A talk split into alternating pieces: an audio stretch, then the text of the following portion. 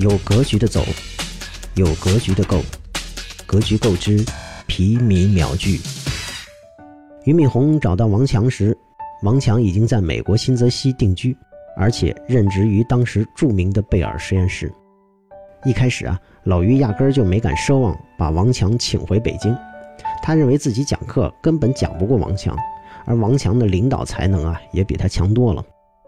所以啊一直担心驾驭不了他，担心被他吃掉。不过后来啊，王强却被这个没出过国的土鳖同学又给震了一下。那天啊，王强领着俞敏洪参观普林斯顿大学，和徐小平一样，带着刘姥姥啊看大观园。两个人正在校园里面转悠，迎面走过来几个中国面孔的男生女生，